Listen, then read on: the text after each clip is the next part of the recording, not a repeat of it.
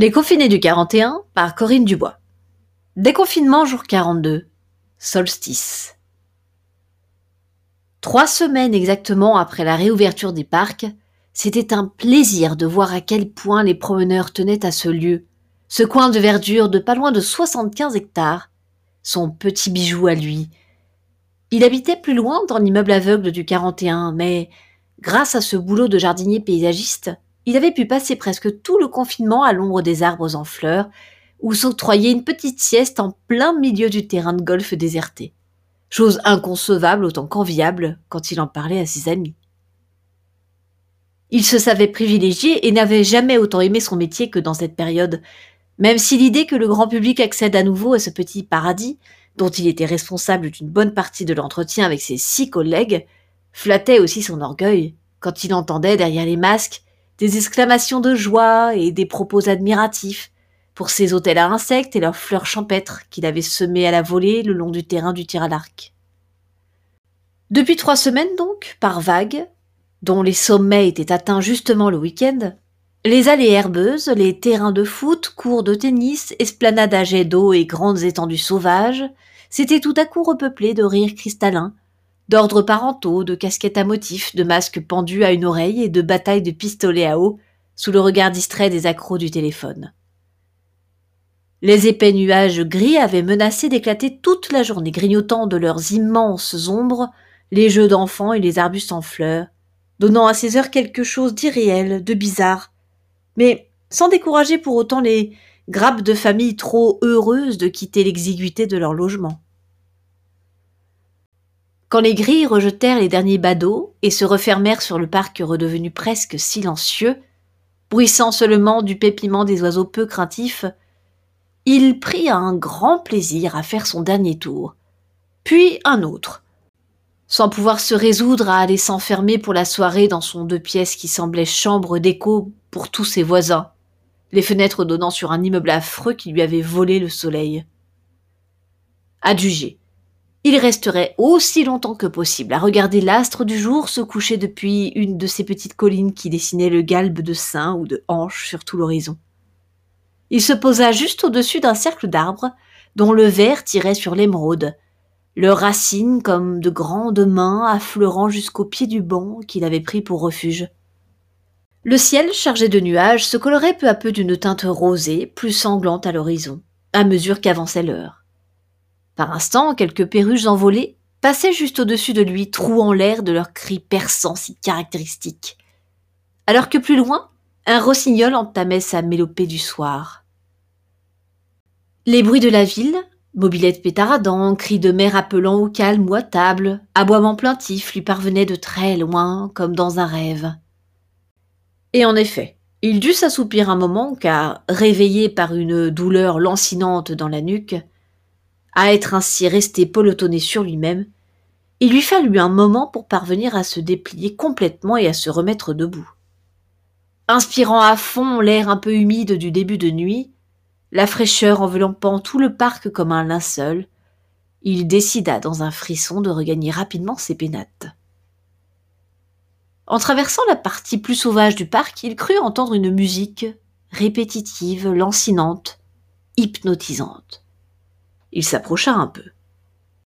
On pouvait distinguer nettement un battement régulier de tambour, de djembé ou de bongo, comme un battement de cœur. Le souffle sonore d'une flûte de pan ou d'une flûte traversière, ce genre de son chaud et doux à la fois, qui n'hésite pas à aller chatouiller les notes les plus hautes, et les tintements enfantins d'un balafon. On y voyait mal, la nouvelle lune, cachée dans l'ombre de la terre, gardait pour elle ses lueurs précieuses, et loin de la route piquée de réverbères orangés, il devait avancer à tâtons, guidé par cette étrange composition, sans doute une improvisation, car il semblait que seul le plaisir et l'instinct guidaient la mélodie changeante.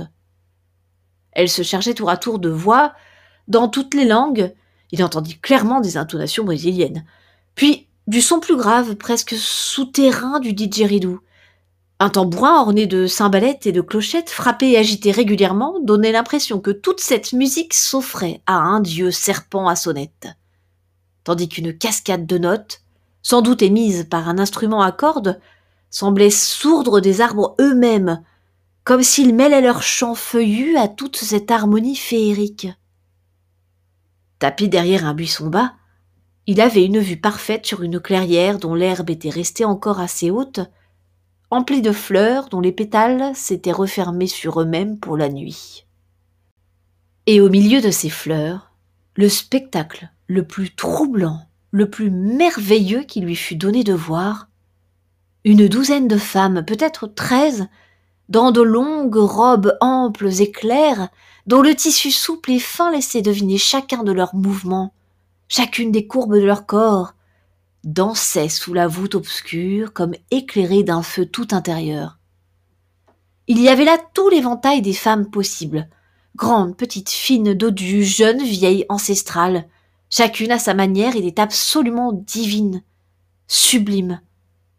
Il ne savait laquelle regarder, admirait leur étrange chorégraphie et ces corps merveilleux, adolescence gracile, ventre plus rond, hanches plus amples à caresser de femmes plus mûres, seins galbés ou tombants, reins creusés ou modelés autour, jambes fines ou fières comme de solides colonnes doriques. Elle n'éveillait nullement le désir ou la lubricité en lui, mais simplement une joie pure, une contemplation extatique à laquelle il ne pouvait se soustraire. D'où venait la musique? Elle-même chantait dans une langue inconnue, mais qu'il croyait comprendre pourtant. C'était toutes les langues à la fois, toutes les époques, toute la magie de la nature autour d'eux, qu'elle concentrait ainsi dans leur visage, lisses ou parcheminés, éclairés d'un sourire, les yeux pétillants d'une force inédite et vitale pour lui, qui les regardait intensément. Il crut que son cœur allait s'arrêter quand l'une d'elles, la plus jeune, la plus vieille, la plus mince ou la plus généreuse en ses formes frémissantes, l'appela de derrière sa cachette. Viens, ami, viens. Joins-toi à nous et à notre prière. Notre mère a tous béni toutes les énergies, tous les amants de l'herbe, de l'arbre, de l'oiseau, du printemps et de l'été, chaque atome du grand tout. Il n'avait absolument aucune idée de ce que cela signifiait. Une petite voix au fond de lui le grondait, le rappelait à la réalité à son devoir de chasser les intrus puisque le parc était fermé. Cependant l'une d'elles, ou tout à la fois, lui murmura en l'attirant par la main. Mais non, le parc n'est jamais fermé à qui aime la vie et la terre. La nature est toujours ouverte, ami. Il se joignit donc à la danse, un peu hésitant d'abord, puis imitant leurs gestes, pieds nus à son tour pour sentir sous ses pas la fraîcheur des tiges souples accueillant son poids, comme s'il ne pesait rien. Comme elle, il leva les bras au ciel, les laissa onduler comme des algues au fond de la mer ou des méduses majestueuses doucement chahutées par les courants. Lui aussi murmura des sons, des modulations musicales, dont il ne savait pas être capable, sentit ses hanches épouser les battements de tambourin, son souffle se fondre à celui de la flûte, Combien de minutes, combien d'heures dura ce ballet fabuleux? Au plus sombre de la nuit, ils se mirent tous à tournoyer, invoquant toutes les puissances de vie et de renouveau en cette nuit mystérieuse du solstice d'été. La tête lui tournait un peu, il lui sembla, à travers ses paupières à demi fermées dans une sorte d'extase ineffable, voir toutes ces femmes merveilleuses se ramasser sur elles-mêmes, devenir toutes petites jusqu'à n'être plus que des points de lumière, lucioles, voltigeant dans le soupir des arbres, et s'envoler dans un écho de rire clair et dans le frôlement des feuilles qui devenaient plus fort à mesure que la musique s'éteignait. Au petit jour, il fut réveillé par le collègue qui faisait l'ouverture, tout étonné de le trouver au milieu d'un parterre de fleurs, un sourire béat greffé sur les lèvres. Il avait rêvé, sans doute, le plus beau des rêves. Mais c'était tellement réel. Un peu chancelant, submergé par tant d'émotions contraires, il se tourna vers la sortie quand son collègue le héla.